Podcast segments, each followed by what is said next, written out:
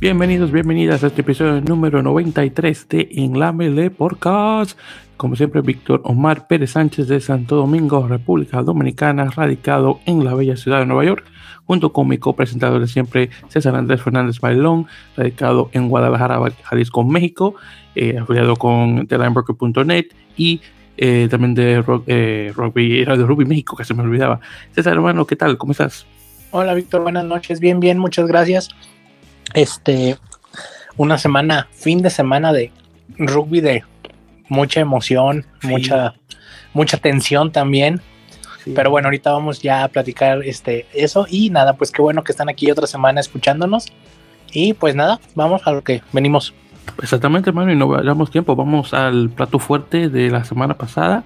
Eh, tuvimos el España-Portugal, que por cierto, para los que escucharon y descargaron el episodio extra que tuvimos la semana pasada, donde no, no grabamos un episodio regular, eh, muchísimas gracias y también gracias obviamente eh, a Álvaro y a Diego por su presencia, que por cierto estuvo buenísimo. Eh, César y yo aprendimos muchísimo de rugby portugués. Y no solamente eso, también tuvimos muchísimas descargas, ahí tuvimos casi 200, creo que vamos por 297, así que solamente tres más a llegar a las 200 descargas, que creo que es posible que ya estemos en récord. tuvimos descargas de bueno, al menos en España, porque Portugal, no puedo decir todas las partes de Portugal, pero en España tuvimos descargas de casi todas las comunidades autónomas y la única que faltaba César, que por fin tuvimos, fue de las Islas Baleares, tuvimos una descarga desde Mallorca, ¿sí? Y ya con esa descarga oficialmente hemos sido descargados en las 16 comunidades autónomas de España. Así que nada más y muchísimas gracias a nuestros, eh, nuestros oyentes allá en la Madre Patria que bueno, nos están, como dicen los argentinos, nos están mancando. Así que está buenísimo y gracias por el apoyo. Sigan escuchando, claro está. Bien, entonces con el partido, César. Eh, nuevamente, y voy vamos a hacer bien breve porque hay muchas cosas de que hablar. Vamos a hacer también breves con esto. Buenísimo el partido, a casa llena en el Estado Central de la Universidad de Madrid. Un marcador de 33 a 28, ganando España y aún con una jornada más del campeonato de rugby eh, Europe, el partido que se viene esta semana junto, eh, contra Georgia, eh, se califican ya o clasifican oficialmente para su segundo mundial, para la segunda Copa Mundial de Rugby que se va a jugar ahí al ladito en Francia para el, el, próximo año 2023. Y, y bueno, fue una euforia total. Eh, bueno, me encantó eso, no solamente ver la reacción de los jugadores, obviamente, pero también de, la afición que, bueno, que corrió al campo a celebrar. Estuvo buenísimo, honestamente, eh, sí que se sintió eso a través de la pantalla.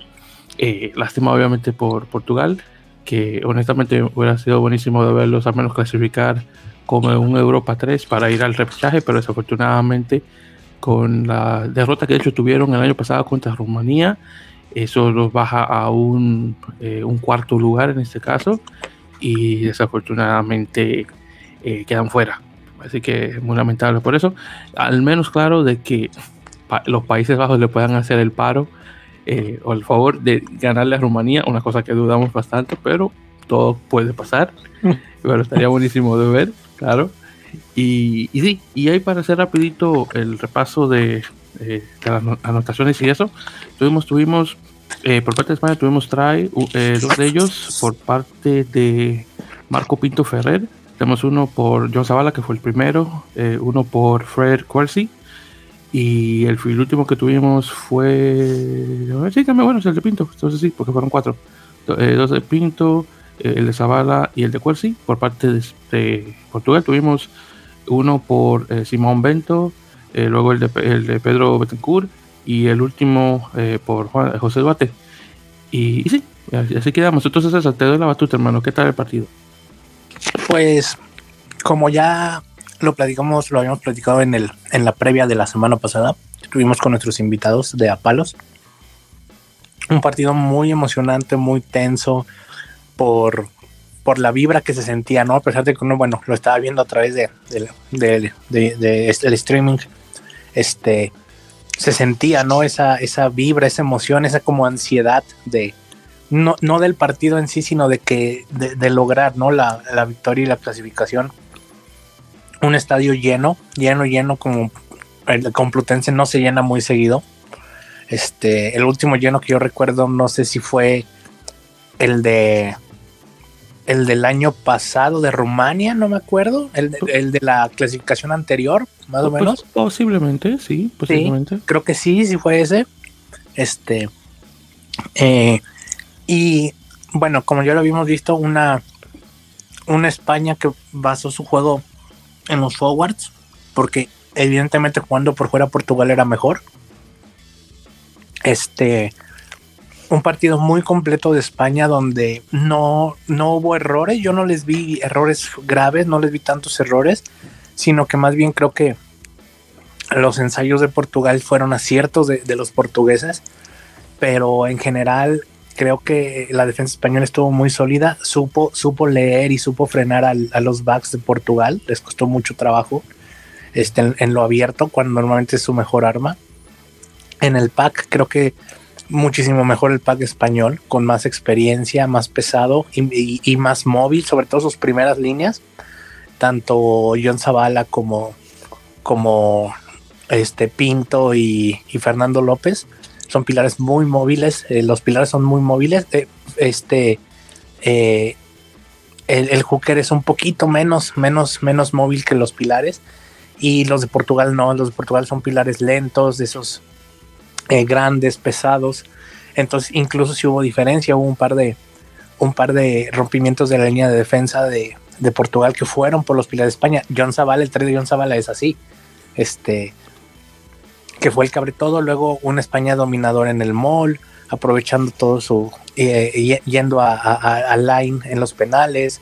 Este eh, Portugal respondió muy rápido al principio, este, con tries y con penales de, de Márquez, que como ya nos habían eh, eh, dicho este, en la previa, Márquez se me hace un gran jugador también, dio muy buen juego, lástima que pues, el resultado no lo acompañó, pero, pero dio un muy buen partido, es el que patea postes y, muy buena conducción. Y este, y pues ya en el segundo tiempo, más que nada fue como se mantener la ventaja y ya cerrar el partido porque al final Portugal este, apretó y ya con uno más y jugando ya ahí en la 5, bueno, pudo hacer el 3, ya no le alcanzó el tiempo.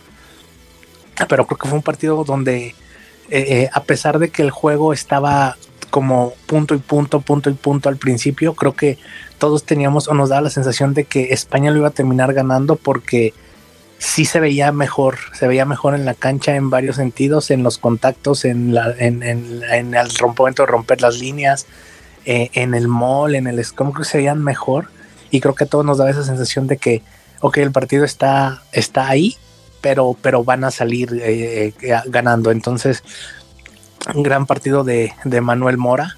Yo no sé, este, Manuel Mora que ya está en sus treinta y tantos.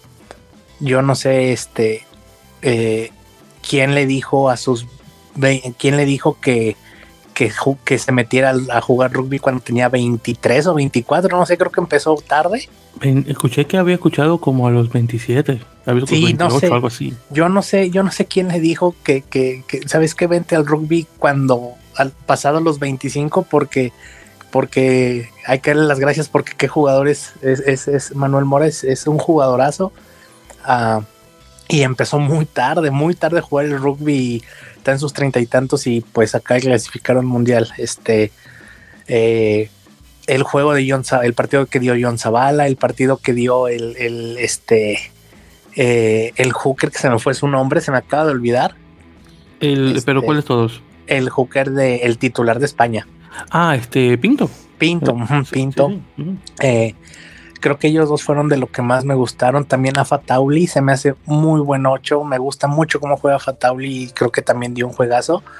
Y creo que los otros puntos altos fueron eh, Alvar Jimeno, que lo hizo muy bien en defensa. Y este me gustó mucho Fred Kersey también. Entonces, creo que para mí esos fueron los puntos altos.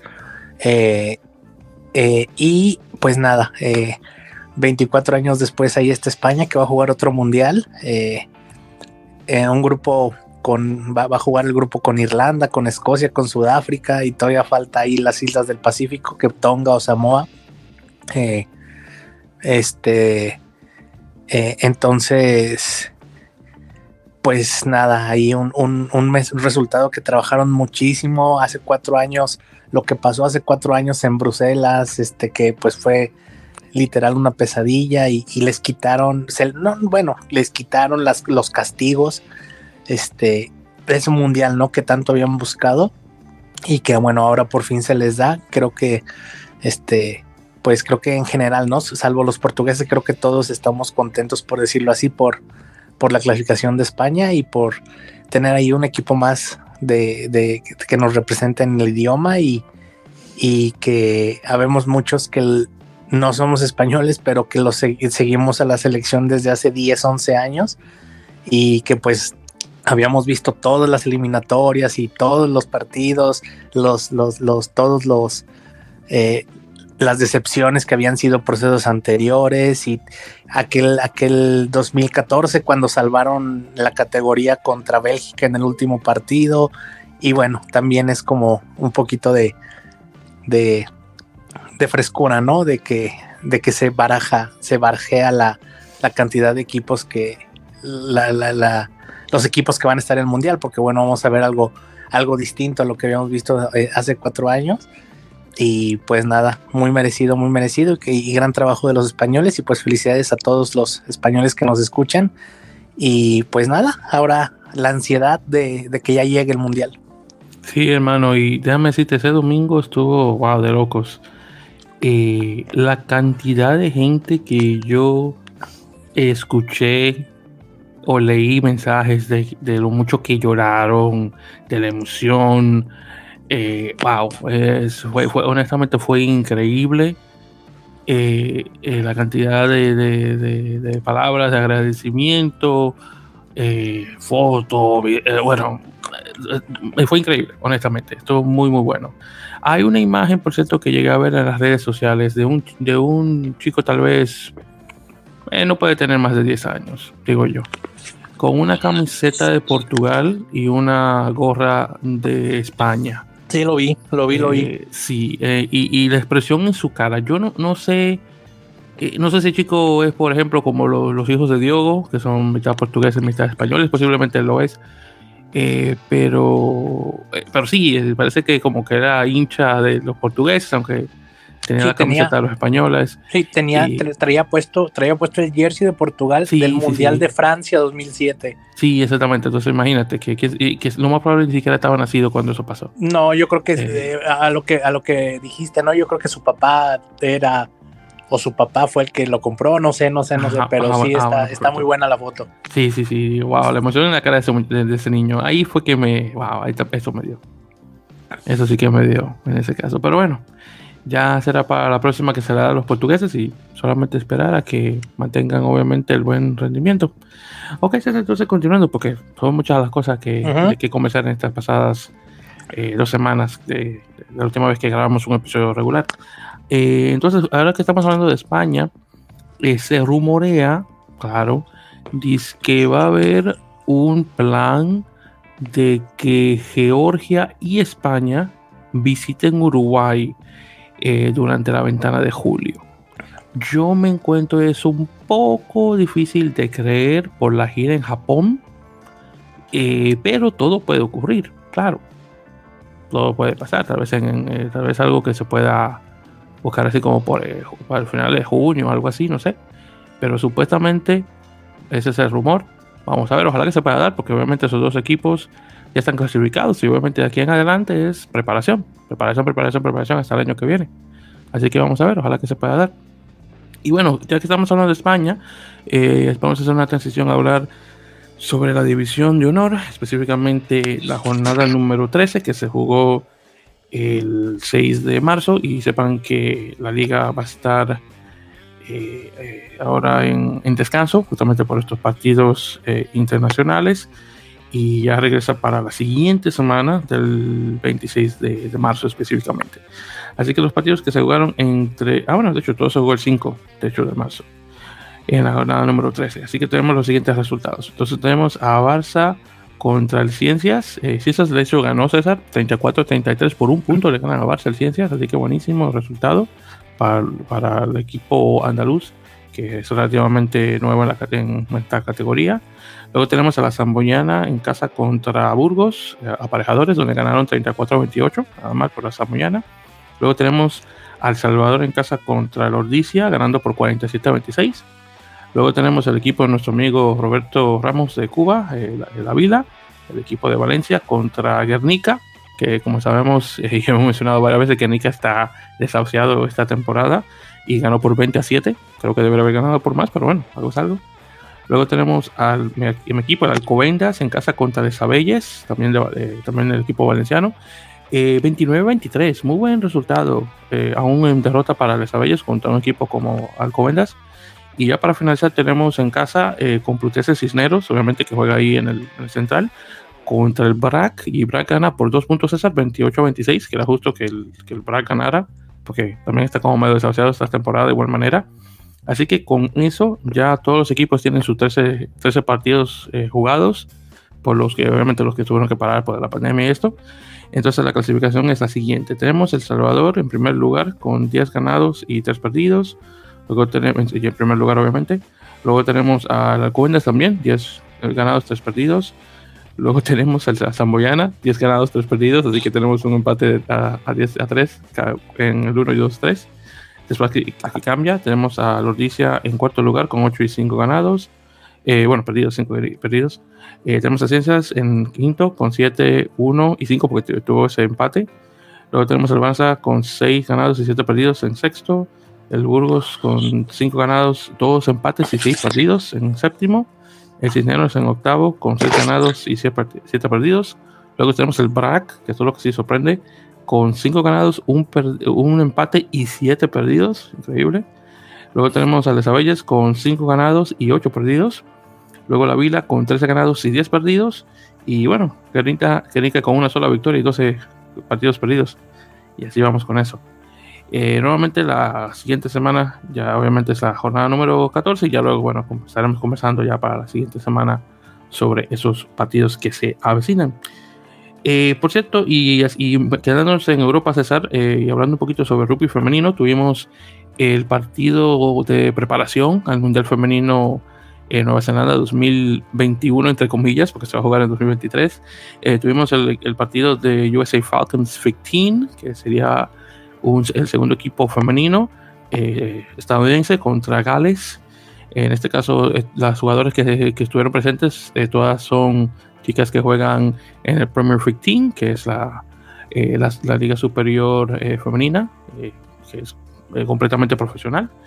Y aquí tuvimos un buen marcador para Estados Unidos, 31 a 23 ganando, así que no está nada mal. Tuvimos muy, buena, eh, muy, buena, eh, muy buenos puntajes.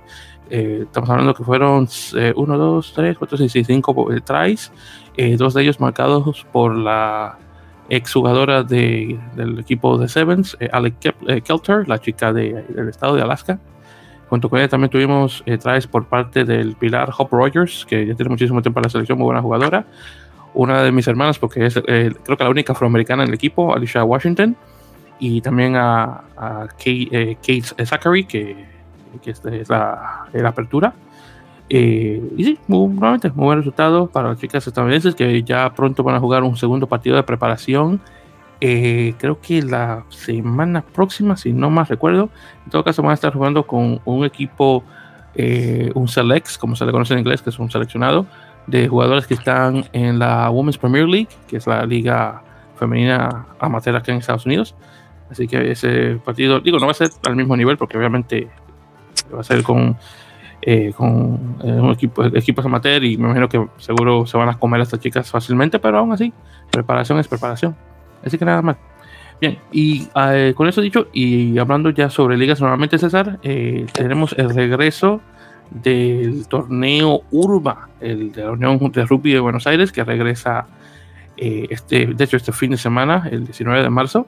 Y de hecho, el, la, el, la, temporada anterior lo conocíamos como el top 12, pero ahora lo vamos a conocer como el top 13.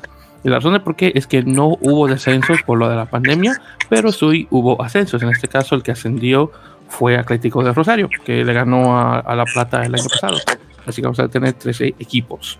Así que para esta próxima jornada vamos a tener eh, los siguientes partidos. Vamos a tener Alumni en casa contra San Luis, Regata Bellavista contra Belgrano, Hindú contra los Tirus, eh, Buenos Aires contra Pucará, el San Isidro Club contra Newman y bueno, justamente Atlético de Rosario en casa, en, Plaza Yu, jugando con el Club Universitario de Buenos Aires, los campeones.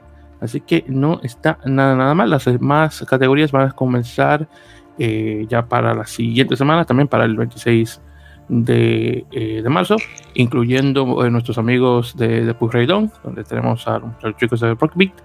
Y bueno, estaremos siguiendo obviamente el, el rendimiento de la intermedia eh, en la primera, en, la liga primera de nuevamente de, Buenos Aires, así que no está nada, nada mal con eso. Bien, entonces ya con eso dicho y continuando así con, noticias y ya para terminar con, ligas, eh, así que rapidito con esto. Eh, primeramente, Canadá.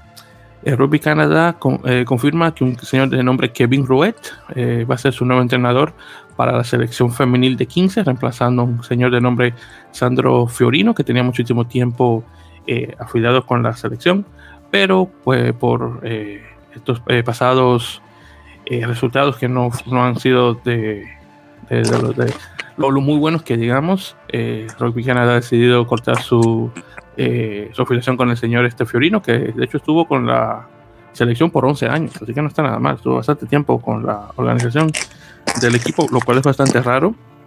Pero claro, como se trata de, de rugby femenino, puede entender en este caso, y más si los resultados son buenos, ya que Canadá es uno de los mejores equipos eh, de rugby femenino en el mundo. Pero últimamente, nuevamente han estado titubeando como todo rugby canadiense últimamente. Así que bueno, vamos a ver si eh, Kevin Rouet, este caballero francés, eh, llega a hacer unos buenos cambios. Él anteriormente estaba afiliado con eh, con rugby, eh, rugby Quebec, porque por alguna razón, como siempre menciono, el rugby en Quebec solo sale de, mujeres, no sé lo que pasa con los hombres, creo que no se quieren jugar, se quieren quedar jugando hockey sobre hielo, pero bueno, en todo caso, es lo que es. Eh, luego tenemos por parte de Argentina, César, también un tremendo notición, casi, casi me olvidaba mencionar, tuvimos la, el anuncio por parte de la Unión Argentina de Rugby, o específicamente el hecho de que su el nuevo director técnico de los Pumas va a ser nada más y nada menos, como que es rumor, y de hecho un rumor completamente diferente, no va a ser Felipe Contepomi como pensamos, de hecho va a ser asistente, pero vamos a tener al el australiano Michael Checa, o Cheika, el caballero de descendencia libanesa, por cierto, que mucha gente no menciona eso. Pero sí, ya después del, del paro que le hizo, o el favor que le hizo Michael a, a Mario Ledesma cuando eh, estuvieron en, eh, bueno, bueno, el año 2020 técnicamente, eh, con el, gran resultado contra Nueva Zelanda.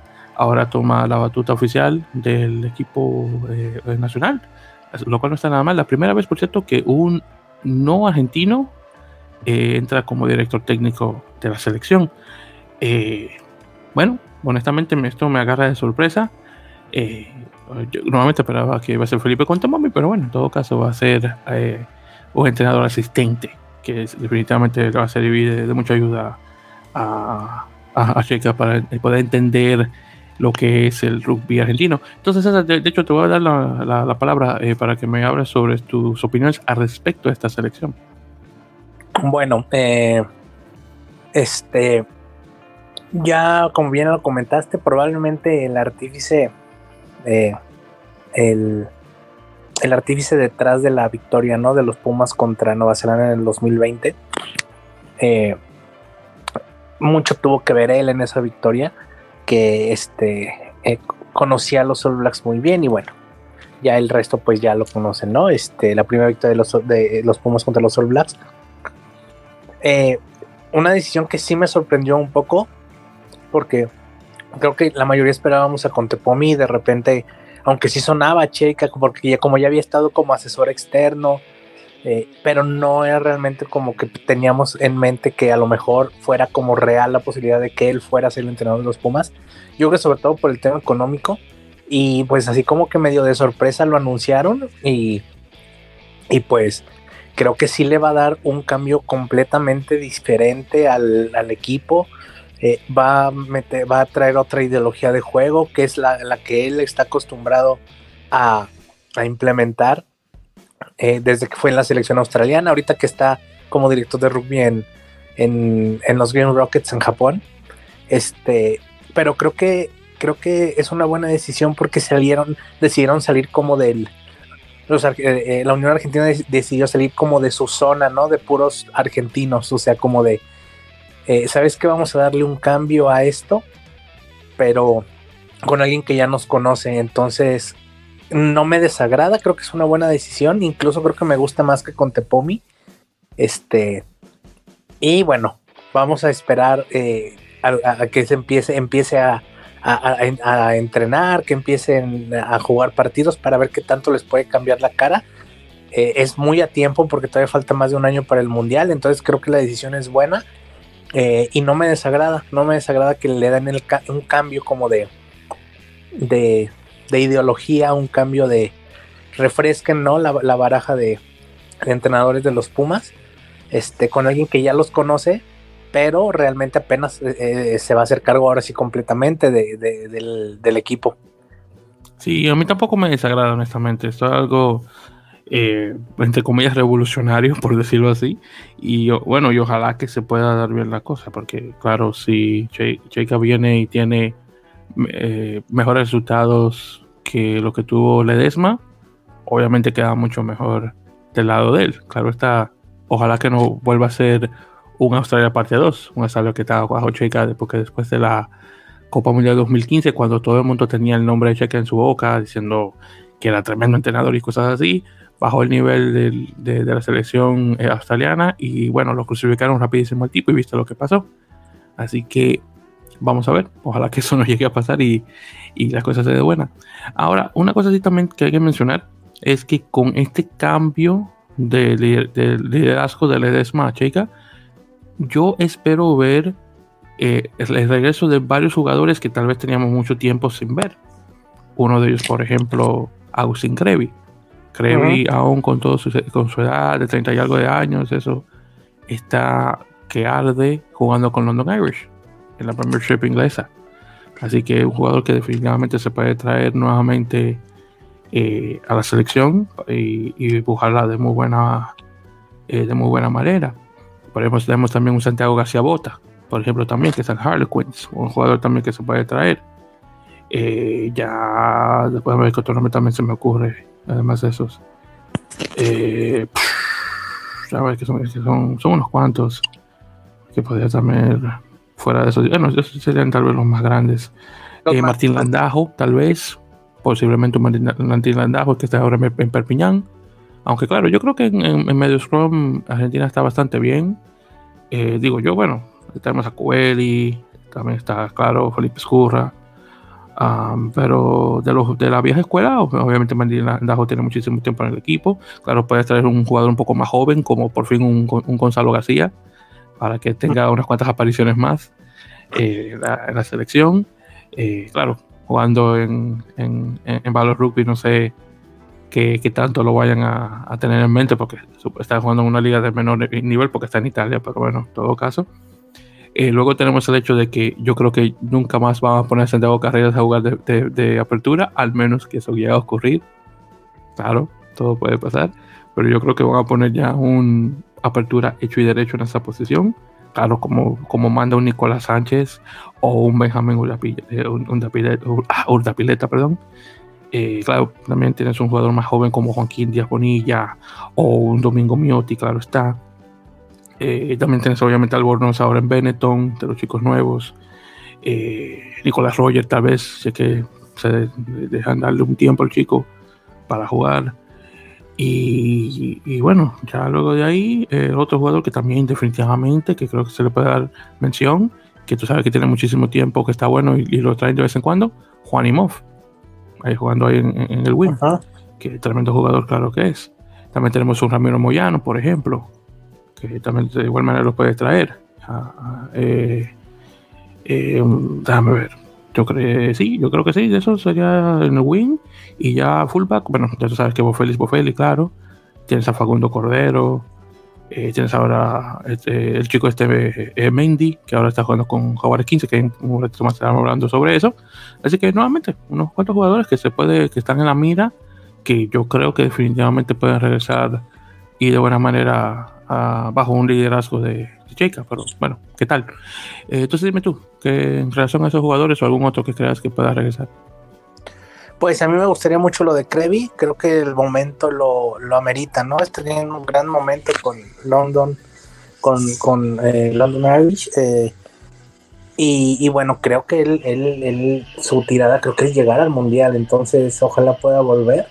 Creo que a mí sería el que más me gustaría, creo que de ahí en fuera la selección no siento que le falten tantos jugadores, creo que están los que deben de estar y que como bien dices pueda seguirle dando continuidad como a Gonzalo García que ya debutó, o a Tomás Gallo que también ya debutó, que a lo mejor pueda regresar Grondona a seguir ese proceso. Pero creo que el que más a mí me gustaría sería Crevi, porque representa pues tanto en el vestidor como en la cancha que tiene un gran momento. En el vestidor, el capitán tiene muchísima experiencia y creo que puede aportar mucho de cara al mundial. Super. Y otra cosa también que mencionar, se anunció eh, que eh, Argentina va a estar jugando contra Nueva Zelanda, dos partidos en Nueva Zelanda, uno en Hamilton y otro en Christchurch. Eh, en relación a los días, no, a ver, no, no, pensaba que los tenía, parece, no, no los tengo. Pero en todo caso, sí, se van a jugar en, esas dos ciudades, ya para cuando comience ya el Rugby Championship ahora, este año 2022. Bien, eh, entonces continuando. Por cierto, había mencionado lo de Uruguay eh, haciendo una gira en Japón. No había mencionado los días. Entonces, el 18 y 25 de junio es que se van a tener los partidos directamente en Japón. Obviamente esto va a ser fuera de la ventana de julio. Entonces, lo que había mencionado con Georgia y, España pueda que se llegue a dar, obviamente, durante julio. En esos dos partidos. Entonces, ahí tienes un Uruguay con cuatro partidos, que no ocurre con mucha frecuencia, claro. Ah. Así que si es así, viéndolo de esa forma, no está nada mal. Entonces va a ser el, partido del 18 va a ser en Tokio, en el, en el, en el Viña, eh, específicamente Chichibuno Miya, que mi japonés está ahí más o menos. Y luego el segundo va a ser en, ah, en, en, Kitakyushu, en sí, exactamente.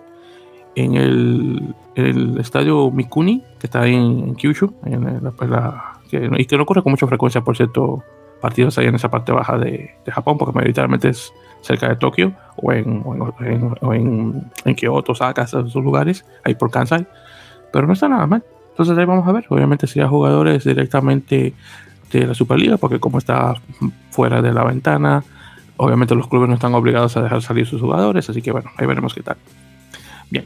Eh, también eh, ahí más o menos entre Europa y América eh, el Seis Naciones Femenil va a comenzar ya pronto y se confirmaron eh, los o las árbitros o árbitras, creo que sería ya el femenino. En este caso vamos a tener a Carl Roche o Carl Roche, la que fue árbitro en el partido de, Colombia con Kazajistán y el de Escocia. Y también vamos a tener dos canadienses o una sola. No, no, no, vamos a tener tres, sí, porque está la de Estados Unidos, luego está eh, una que se llama Julian eh, Sussman, ¿sí? Y también va a estar Chris Asmes, el, el, árbitro que ha estado en Major League Rugby, que creo que es australiano, creo que es, pero eh, es en esa canadiense, no recuerdo bien. Pero en, caso, en todo caso, esos tres van a estar en seis naciones, así que nada mal, ahí tendremos representación de las Américas ahí. Moviéndonos y para finalizar esa relación a torneos, también se anunció, por cierto, el regreso por fin de el, Run Sevens, el, torneo de rugby a 7 de, Rugby Americas North, que originalmente se iba a, jugar en México, pero desafortunadamente se movió la cosa y lo vamos a tener ahora en las Bahamas, eh, jugándose el, del 23 al 24 de abril, así que todavía tenemos mucho tiempo en relación a eso. Y por cierto, estuve viendo el listado de, de, las selecciones que van a estar eh, eh, disponibles. Y desafortunadamente, eh, al menos en lo que se trata del torneo de, hombres, eh, viendo bien, son eh, 4, 8, 12, vamos a tener en este caso 15 equipos, hubiera sido bueno tener 16 obviamente, pero bueno, falta uno por alguna razón, pero en todo caso, y ahí rapidito para, para pasar. En, la, en el grupo A vamos a tener Canadá, Trinidad y Tobago y las, y las Islas Vírgenes Británicas. Luego en, el grupo B vamos a tener Jamaica, Guyana, Curazao y las Bahamas. En el grupo C vamos a tener México, Islas Caimán, Islas Sucos y Caicos y San Vicente y las Granadinas. Y en el grupo D vamos a tener Barbados, Bermudas, Belice y los míos de República Dominicana. Así que, bueno, en relación a los grupos, al menos al tuyo y el mío, obviamente a México, eh, tal vez la competencia más cercana sería eh, las Islas Caimán, no solamente 15, pero también Sevens. A los otros dos partidos ahí con Tucos y Cacos y San Vicente y Granadinas, creo que va a ser pan comido, honestamente. Ahora, Dominicana tiene un poco difícil en el grupo D, porque no solamente está Barbados, pero Bermudas es muy bueno. Y como Belice es relativamente nuevo, yo creo que sería un, creo yo, que sería un partido relativamente fácil para los, para los taínos, pero claro, todo puede ocurrir. Eh, ¿Algún comentario que tengas sobre este, este torneo? Sí, que se, algo que hay que mencionar, claro, por supuesto. Perdón, es que se, te, te, dejé de escuchar al final. Ah, no, disculpa. Eh, no, te preguntaba si tienes algún comentario en relación a este torneo. Pues eh, lo, interesante de este torneo es que son, pues es clasificatorio, ¿no? Para varios, para varios torneos. Eh, el Sevens de, de, hombres es clasificatorio para varias, para varias cosas. Este, pues como siempre, yo creo que entre los favoritos entre Jamaica y Canadá, obviamente. Este, el grupo de México eh, por ahí con las Islas Caimán, eh, pues que como bien dijiste sería el otro que, a lo mejor yo creo que los semifinalistas estarían entre México, Canadá, Jamaica, México, tal vez tenga ahí Tobago, puede ser entre Guyana, las Islas Caimán, se van a estar disputando ahí el otro lugar, pero qué bueno, ¿no? Ver, ver bastantes equipos, porque de repente habíamos tenido torneos de Sevens de RAN con, con muy pocos equipos grupos de tres y, situaciones así. Y bueno, ahora que hay un grupo de tres, pero, pero ya son 11 selecciones, entonces este, cada vez se van sumando más. Tenemos de regreso a San Vicente, está Belice, la República Dominicana, selecciones que últimamente eh, no habían podido estar, pero que regresan, ¿no? Ahora, eh, después de esta situación del, COVID que, bueno, estuvo, estuvo muy fuerte durante los dos años pasados, pero qué bueno ver más selecciones. Y pues también en, las mujeres creo que es igual, ¿no? Canadá y México por ahí tomando los primeros lugares. Jamaica le puede pelear a México. Creo que Trinidad un poquito ha bajado el nivel. Y la República Dominicana, este, que bueno, ya, ya este, le ganó a México en ediciones pasadas. Entonces también es, creo que es como un torneo más, salvo Canadá, creo que es un torneo un poco más, más parejo. Y bueno, no, no, si la lógica se da, pues serían creo que Canadá, México, Jamaica en ese orden, pero bueno, Trinidad y la República Dominicana también ya demostraron que bueno, son rivales eh, de, cuidado y que ya han ganado ante selecciones como México, Jamaica y que bueno, también habrá que habrá que tener eh, cuidado con ellos y habrá que tener este precaución y bueno, no, no confiarse, ¿verdad? Sino, sino ir, ir a fondo en todo y buscar esas clasificaciones a, los diferentes torneos que, que se están jugando. Sí, también en ese mismo torneo femenino tenemos Islas Caimán. Entonces, en ese caso, seis equipos femeninos. Islas Caimán desconozco, pero me imagino que tal vez no esté al mismo, el mismo nivel que los otros cinco, eh, los, otros cinco eh, equipos. Eh, si lo tuviera que decir, por ejemplo, lo que creo que queda en primero o segundo y eso, definitivamente Canadá, sí. Segundo, sí, Estados México, definitivamente. creo que todavía están por encima de Jamaica en mujeres aún. Ya luego ese tercer lugar obviamente ya está entre Jamaica, Trinidad y Tobago y República Dominicana. Claro, todo depende de qué tan preparadas vayan las chicas eh, dominicanas, claro. Eh, no puedo hablar mucho de Jamaica y Trinidad y Tobago en mujeres a comparación de hombres, que son obviamente bastante buenos. Jamaica mejor que Trinidad, claro. Y mejor que Dominicana hasta ahora. Eh, pero sí, ese tercer lugar, honestamente, el tercer puesto está muy, muy, muy parejo tengo que admitir. definitivamente Isaac Jaimán, al menos si tuviera que imaginar, creo que va a quedar en último lugar. Ojalá que me hagan quedar mal, por supuesto. Pero yo creo que sí quedan así. Y bueno, como mencioné, el torneo ya eh, se regresa nuevamente para el 23 y 24 de abril, así que tenemos aún eh, bastante tiempo para conversar al respecto. Pero sí, muy emocionante, honestamente. Bien, entonces ya con eso y ya para hacer eh, rapidito aquí un repaso de lo demás, ya para entrar a los otros eh, platos fuertes porque tenemos muchas cosas de que eh, mencionar. Entonces aquí ya me ir al listado de temas, ya para no perder el, hilo de las cosas. Así que primero tenemos unas cuantas firmas. Eh, primeramente tenemos el segunda línea Manuel Plaza. eh, que extendió su contrato con Narbonne hasta el 2024. Narbonne, equipo que actualmente está jugándose eh, la Pro de, o la Pro de 2, eh, para ponerlo en francés, el Pro de 2 francés, que está más que seguro que va a bajar a la, a la nacional, pero bueno, al menos se queda hasta el 2024. luego tenemos a Will Perselier, el medio Scrum, un medio melee canadiense, que firmó un contrato para el equipo senior de, del Estado francés y va a estar también hasta el 2024, así que buenísima la noticia para los que siguen el rugby canadiense. Eh, luego tenemos, eh, luego de aquí, unas cuantas cositas en relación a, Major League Rugby. Eh, y hablando de Canadá, Toronto Arrows desafortunadamente perdió a Andrew Ferguson, su medio scrum, por lesión. Y, bueno, se perdió el resto de la temporada desafortunadamente. también tenemos firmas pues, por parte de LA Guiltinis, firmaron el primera línea también se eh, eh, Joe Taufete, que viene desde Lyon, en Francia. Buenísima, por cierto, su adición. Ya hablaremos un poquito más sobre, sobre él. Eh, también tenemos a All DC, que confirma la firma del tercera línea neozelandés Félix Kalapu, que viene desde Oakland Blues. Y también tenemos un intercambio. Houston recibe a Marno eh, creo que se pronuncia, el, el talonador o hooker sudafricano eh, por su paisano y apertura Kian Miren, que es un intercambio de un mes, así que me imagino que después del mes va a regresarse y ahí va a quedar la cosa, así que más o menos así está la cosa en relación a firmas. Bien, entonces con eso dicho César, eh, vamos acá rapidito a pasar sobre Major League Rugby para hablar ya sobre el plato fuerte que es la Superliga que regresó en su primera jornada. Así que como tuvimos dos semanas sin conversar, vamos rapidito con la eh, jornada 5 y después la jornada 6 de Major League Rugby. Así que tenemos los siguientes resultados en la jornada número 5. Eh, primero tuvimos a Seattle en casa contra Nola, ganando Nola por de 25 a 24, así que no está nada mal. Luego tenemos a Utah Warriors en casa contra Dallas, 69 a 22, récord por cierto de, de marca, eh, no solamente para eh, Utah, pero también para un equipo de Major League Rugby. luego tenemos Atlanta en casa contra Houston Sabercats, 29 a 22. Austin Gilgronis contra sus primos y los Guitinis de Los Ángeles por 22 a, 22 ah, a 9. Luego tenemos a Nueva York en casa contra eh, Free Jacks, desafortunadamente perdiendo por 38 a 29 en Nueva York en casa. Y finalmente tenemos a San Diego contra Old Glory por 24 a 12. Aquí rapidito para hacer un repaso de esta jornada número 5. Eh, Nola, buenísimo el resultado porque el primer partido que ganan, en este caso esta temporada, y lo tuvieron que ganar fuera de casa, encima de eso contra Seattle, que comenzó de muy buena manera.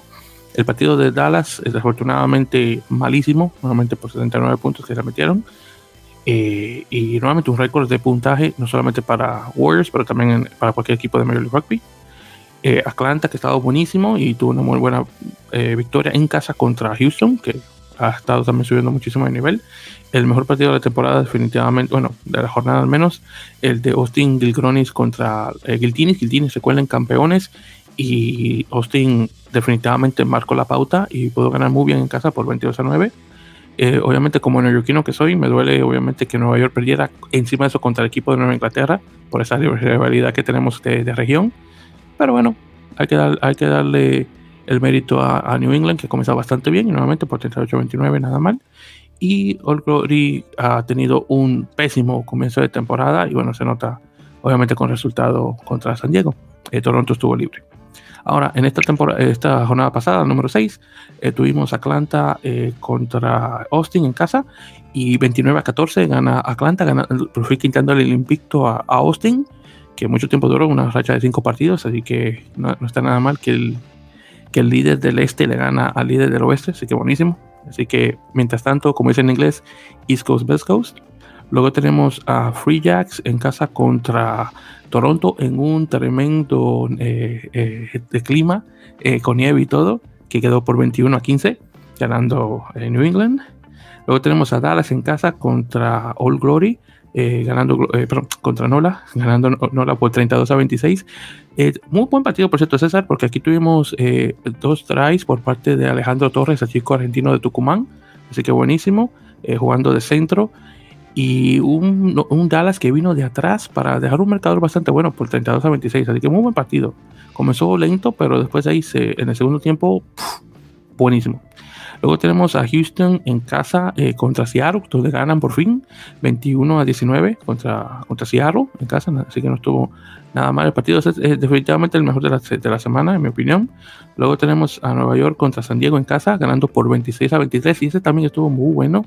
De hecho, Nueva York ganó en la última jugada por una patada de Jack eh, Hayton, o Hayton, como se pronuncia, el chico apertura neozelandés que tiene nuevo. Eh, que comenzó por encima de Sam Windsor. Creo que lo deberían dejarlo ahí por tiempo, porque Sam Windsor está que patea y no, y no mete nada. Así que este chico está muy bueno y ganaron por tres puntos. Y luego tenemos a Giltinis en casa contra Utah y Utah ganó por 28 a 19 en casa de Giltinis. Así que buenísimo. Si Giltinis gana, eh, perdón, si Giltinis pierde, yo estoy bien. Yo sé que es tu equipo, César, pero desafortunadamente hay que bajarle los humos a Giltinis con ese nombre. Así que por eso estamos con la cosa. Y el Glory estuvo libre en este caso. ¿Ese algún comentario sobre los partidos de las dos semanas? Eh, no pude, no, no vi mucho de los de los partidos de, la MLR. Este, vi por ahí algunos resúmenes y todo eso. Pero lo que, bueno, yo lo que este o sea, me gustaría destacar de estas dos semanas. Y lo que vi fue la situación de la apertura de Los Ángeles ah, sí, Corene ahí.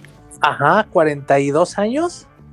Y creo que era, o sea, si no me equivoco, era el entrenador, uno de, estaba en el, en el staff de entrenadores, ¿no? Y sí, así mismo. Este, desconozco la razón por la que jugó el partido pasado y jugó este y no lo ah, hizo mal. Oh, yo te puedo responder la pregunta. Lo que pasa es que el Tini se está pasando por una, eh, una, fiebre de lesiones donde se le lesiona Luke Cardi y otro jugador que tienen de apertura, no recuerdo el cuál, eh, oh, Maquito, claro. Entonces el único que quedaba era Orena ahí, que tenía muchísimo, desde el 2016, cuando jugó esa temporada con San Francisco Rush en Pro Rugby, de ahí de 2016, que no jugaba un partido oficial de rugby, así de, de esa magnitud, y con 42 años encima de eso. Entonces te puedes imaginar. Sí, sí, sí, qué buena, es un es una buena historia, digo, de repente de estar en el staff y, que te digan, pues sabes qué, tienes que, no tenemos más, tienes que entrar a, al quite y bueno, creo que no lo ha hecho mal. No, para nada. Este, eh, pero bueno, sí es algo de destacar. Y este, y en general, bueno, eh, creo que el nivel de, los juegos creo que va en aumento de lo poco que pude ver. Eh, creo que hay equipos que se empiezan a ver un poquito mejor como Nueva Inglaterra. Este, pero todavía falta, ¿no? Creo que falta entrar a esa parte de la liga donde empieza la regularidad, donde no veamos tantos altibajos de unos y de otros equipos, este, y donde empiecen a ser como los regulares, no los que ya vamos a ver ahora sí toda la temporada arriba y o toda la temporada abajo. entonces, este, pues este tipo de cosas, ¿no? Que, nos va dando conforme la temporada se va haciendo más vieja. Me gusta lo de, me gusta, a mí me gusta Los Ángeles.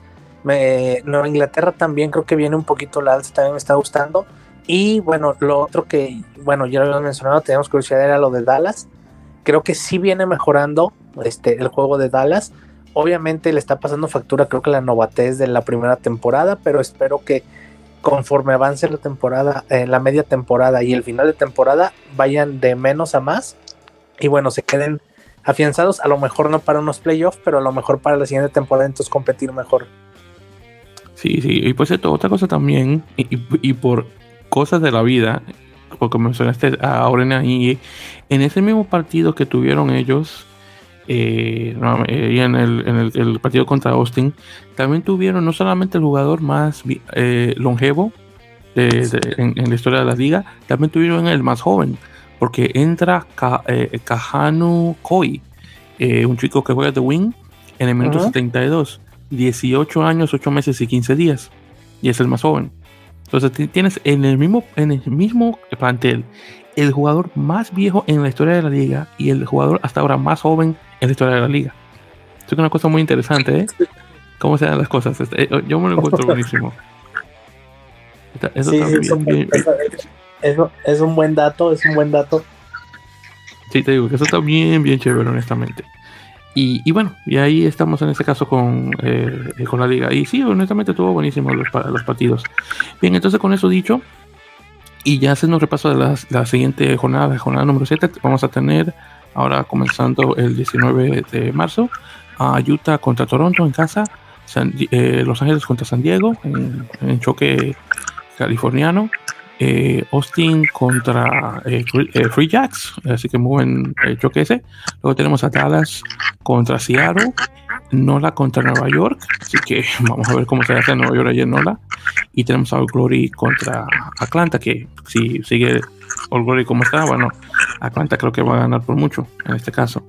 Y, por cierto, viendo aquí directamente en el listado de, partidos, porque estoy viendo aquí los partidos de, Dallas, Dallas va a jugar como visitante contra All Glory en la semana número 12, específicamente para el 23 de abril. Así que si de ahí, ya para ese entonces espero que Dallas pueda ganar un partido. Y si no, el partido que definitivamente van a ganar va a ser de All Glory si All Glory se mantiene así de de tan, de tan malo como está actualmente. Así que, bueno, vamos a ver, tal vez para la jornada número 12 se le da, si no antes. Así que veremos. Bien, entonces ya con eso dicho y por fin sacado del camino César, eh, vamos a ir a platos fuertes. Eh, la primera jornada de la Superliga Americana de Rugby, que regresa en su jornada número 1. Eh, bueno, bueno, perdón, regresa en su, bueno, regresa en, su edición 2022 en la jornada número 1, obviamente. Así que tuvimos los primeros partidos en, en Valparaíso, en, en, en Chile, perdón. Y aquí tenemos los siguientes resultados. Entonces tenemos primero a Peñarol Rugby de Uruguay contra Cobras Brasil 15 o 15. Tuvimos el partido, eh, o Kings, que como, como aprendimos a pronunciar el 15 en portugués. Eh, tenemos el marcador de 19 a 10, ganando Peñarol. Luego tenemos a Jaguares 15 de Argentina contra Cafeteros Pro de Colombia por 33 a 22. Y finalmente Secnam de Chile, eh, obviamente como, como el equipo local, contra Olympia Lions de Paraguay por 22 a 20. No sé si se han dado cuenta de esos marcadores, pero están relativamente parejos, en particular el último. Así que estuvieron muy buenos. Así que César, ahí pasete un repaso rapidito y para darte luego la palabra. Peñarol eh, Cobras. El partido estuvo bueno al principio, más que nada, porque eh, Diego, eh, Diego, Daniel Sanseri marcó en 30 segundos, que creo que es un récord en la liga. y, comenzaron bien por 7 a, a 10, bueno, 7 a 0, pero luego de ahí la cosa desafortunadamente cayó. Y, y sí, y voy a admitir, no, no me gustó. Eh, la cosa me la encontré. Después hay como que bien lenta, muchos, muchos problemas de manejo con balón y cosas así. Y, eh, y, y, sí, no, no, no, por parte de los dos equipos. Luego, entonces ya por Peñarol, eh, tuvimos, eh, y por cierto, también antes de empezar con Peñarol con Cobras, eh, tuvimos a Lucas Tranques, el tanque, que mayoritariamente juega de fullback jugando de apertura, no lo hizo nada mal, personalmente me gustó jugando el de apertura, anotó una conversión y un penal, donde derivadamente llegaron los 10 puntos. Por parte de Peñarol, tuvimos en este caso tries por Mateo Viñals y Juan Echevarría, Federico Favaro estuvo pateando, eh, dos conversiones fallidas y tres penales que se metieron, obviamente, para marcar los 19. Eh, sí, entonces, como te menciono, eh, muchos problemas de manejo de, balón. me lo encontré como medio lento en ataque y defensa para ambos equipos, así que tal vez por eso no hubieron muchos puntos. Creo que Cobras hubiera ganado, pero desafortunadamente la indisciplina no ayudó para nada. Así que ese es uno. Luego, el, el partido este de Cafeteros contra Jaguares. Obviamente, Cafeteros definitivamente eh, su, bueno, pasó mis expectativas. Creo que el 20 argentinos y 10 colombianos definitivamente está ayudando hasta ahora, y más con el, el que es supuestamente el equipo más fuerte de la liga en, en Jaguares. Eh, estuvo nuevamente muy bueno el, partido en este caso. Eh, más que nada la cosa como que se abrió en el segundo en el segundo tiempo porque para terminándose el primer tiempo estaba 26 a 5 y luego llegó el segundo tiempo y la cosa como se puso un poco mejor con Cafeteros. Ahí tuvimos tries por parte de, de Jaguares, uno por Andrea Panzarini, dos de él, dos de Santiago eh, Mare y uno de, ¿cómo se llama este muchacho? De Jerónimo Priscentelli. Eh, tres conversiones que se meten de cinco por parte de Santiago Mare.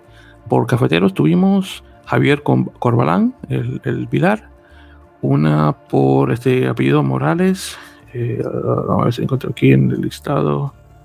a Eliseo Morales, que, creo que este es un back, no recuerdo la posición. Tenemos uno por puertas, que este. Felipe Puertas el octavo y el mejor try de la semana que fue el de Diver Ceballos, el colombiano, que eso fue lo mejor, que el colombiano fue que llegó a anotar buenos puntos el que, y, de hecho lo pusieron de, de cosa de, titular, jugando de, de, tercera línea. Y sí, muy bueno el, el nuevamente de, de, de Diver Ceballos y definitivamente mejor de la, de la semana en ese caso. Pero sí, tuvo muy bueno el partido y bueno, me alegra saber que aunque perdieron, Cafeteros hizo otro Cafeteros y fue bastante competitivo. Y ya para finalizar, el Segnan Olimpia. Este fue el que más se me sorprendió porque Segnan tenía el partido ya terminado, ya ganado casi. Pero en los últimos cuatro minutos le dan penal a Olimpia. Eh, viene este, este chico, eh, eh, Diego Walter, mete la patada, se pone a 22, 22 a 20, solamente es aguantar, aguantar y gana 22 a 20. Se ganaron a los últimos minutos. por Olimpia tuvimos tries por, dame ver, el Mariano Montaner y por el paraguayo Mariano Garcete, el 5, el, segunda línea. Entonces ahí tuvimos dos conversiones que no se meten de, Walter, 4 de 5 penales y encima de eso hubo un punto donde se, le habían eh, tuvimos eh, tarjeta amarilla a Cabral, Quinteros y Simondi de Olimpia y hubo un punto donde estuvieron jugando con 13 jugadores por 10 minutos y solamente se dejaron meter un solo try por parte de Matías Hitos en el 76. Y, y, obviamente, y ya al principio, el primero fue por el otro Matías, el Gary Fulich, en el minuto 25. Eh, Francisco Curoso estuvo jugando muy bueno, eh, jugando este de, de fullback. Eh, dos conversiones que se meten y dos penales de tres que también se meten. Y aún así, desafortunadamente, llegan a perder. Honestamente, me sorprendió mucho. Pensaba que eh, Segnan a ganar, pero bueno, son cosas que se dan. Bien, entonces con eso dicho, César, dime, ¿qué tal los partidos? Pues como ya lo comentaste, ¿no? Resultados eh, eh, sorpresivos de alguna forma. Eh, y para, bueno, no hacerlo más largo, muy rápido, lo de cafeteros, que si bien es cierto que la mayoría del equipo es de Arges, este, está compuesto por jugadores argentinos, tenemos que entender que es un proceso, o sea, no pueden llegar y en el primero o segundo año tener 28 colombianos porque no va a funcionar entonces, de a poco tienen que ir eh, eh, metiendo más jugadores colombianos y, quitando más, más argentinos. Eh, pero de todos modos es una buena es una buena prueba, ¿no? Que en teoría el, partido más, más, más difícil de, de todo el torneo lo hayan sacado de una forma tan competitiva y bien. Entonces, este eh, esa es una, y lo otro es lo de Olimpia, también con muchos jugadores argentinos, pero también es la misma situación, ¿no?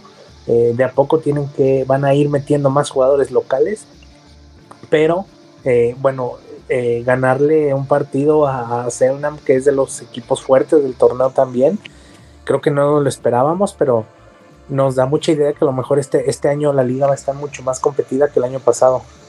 Sí, honestamente, yo sí espero eso de, aquí en adelante que la cosa se mantenga de esa forma. Ojalá que sí, porque honestamente sí que me gustó. Eh, por cierto, los partidos están pasando por ESPN eh, e Extra, así para que los tengan acceso al canal, obviamente lo puedan ver ahí. Si no, obviamente hagan, ya saben, buscando este live stream ilegal por internet, que eso fue lo que tuve que hacer yo para verlo desde Estados Unidos eh, en, vivo, pero valió la pena. Así que muchísimas gracias a, los que manejan eso, que se agradece. Y, y bueno, con eso dicho, y por cierto, díganle no a la, a la piratería, pero en este caso, bueno, no me quedo de otro. Bueno, entonces en la segunda jornada vamos a tener este sábado eh, Cafeteros contra Peñarol, que ojalá que sea bastante bueno ese. Segnan contra Cobras, que Segnan me imagino que va a ganar si Cobras se mantiene así de, de, lento como estuvo. Y Jaguares contra Olimpia, que va a estar muy, muy interesante. A ver si Olimpia todavía le puede seguir dando buena pelea a Jaguares. Yo creo que un equipo ya le gana a Jaguares. Y si es porque lo haga Olimpia, buenísimo. No me voy a quejar para nada. Y bueno, yo creo que con eso, eh, César, lo último que tengo que mencionar, y es una noticia de último momento, eh, y muchísimas gracias a, Ignacio Chance, el, reportero de rugby eh, uruguayo, que está con, con ahora, ahora, me olvida cuál es el, el observador, así que se llama el, este, sí, El, sí, sí, el, periódico. Y o, también el creador de, de, Rock News eh, Uruguay, no sabía que era el bueno, perfecto, muy bien. En todo caso, él menciona que el American Rugby Championship, que tenemos esperanzas de que iba a regresar para 2022. Aparentemente se ha enfriado con World Rugby porque no, no quieren poner el dinero para el, torneo por recortes, obviamente post crisis del, COVID, que todavía existe, claro. Así que por ahora parece que el torneo no se va a dar. Ojalá que la cosa cambie de aquí para ese entonces, pero obviamente lo tienen que hacer con cierto tiempo de, obviamente, correspondiente. Eh, eh, obviamente de, ¿cómo te digo? Es, con cierto tiempo de... Ah, bueno, con tiempo, tienen que hacerlo con tiempo, porque no, no encuentro la palabra. Y, y bueno, vamos a ver si, si, la cosa se llega a dar. Claro está, entonces todo depende. Eh, sí, eso, eso es lo que menciona. Entonces, en todo caso, si la cosa cambia, obviamente lo vamos a mencionar, pero por cosas de, del COVID ahora, parece que el American Championship tal vez no se vaya a dar. Bien, entonces yo creo que con eso, César, hemos terminado este episodio número eh, nuevamente 93 de la de Pocas. Así que nuevamente, queridos oyentes, muchísimas gracias por sintonizar. Y ya saben, ya para la próxima estaremos conversando de, de lo que pase con el España-Georgia, a ver qué queda eso, para que sea un muy buen partido. Y obviamente el Rumanía-Países Bajos, a, ver si le hacen el, el favor a Portugal. Obviamente la Superliga y lo que se viene con el Rugby en su siguiente jornada eh, jornada número 6, o perdón, la jornada número 7 de hecho, en este caso. Y ya saben que nos pueden seguir por las redes sociales, arroba en la ya sea por Twitter e Instagram. Eh, ya saben que en, Instagram estamos publicando nuestra sección de, del MLS Report con nuestros amigos de The Rockbeat, así que saludos a ellos, que justamente se publicó eh, los, eh, obviamente repasos de esta pasada jornada. por Facebook también estamos por facebook.com barra podcast y ya saben que nos pueden seguir o escuchar a través de sus plataformas preferidas, eh, las grandes como siempre, Apple Podcasts, Google Podcasts, eh, eBooks, eh, Spotify, Podtail, Castro, eh, um, pero me acuerdo otra que se me olvida, se me olvida otra también. El caso es que estamos en varias, así que escúchenos por ahí para que obviamente estén al tanto del, del, podcast. Y sí, muchísimas gracias. César, ¿algún comentario más antes de terminar? Nada, gracias a todos eh, los que nos escuchan, gracias a todos los que escucharon la previa con nuestros amigos de Apalos. La verdad, este, eh, como bien dice Víctor, eh, aprendimos mucho, porque bueno, ellos estando ahí de primera mano conocen mucho más ese rugby que nosotros, qué bueno que les gustó. Y pues nada, aquí nos escuchamos la siguiente semana para, para hablar de lo que pase el fin de semana en, en el rugby. Sí, sí, definitivamente. Muchísimas gracias los que descargaron el episodio sí que tuvimos con, con Diego y, Álvaro. Y ojalá se puedan mantener con nosotros para, en este caso, hablar mucho, no solamente de España y de vez en cuando, pero también hablar sobre Ruby en las Américas Overcast. Esa era la otra plataforma que se me olvidaba. Así que muchísimas gracias hasta la próxima, chicos. Se saben. Y chicas, claro, si tenemos damas que nos escuchen, que muchísimas gracias.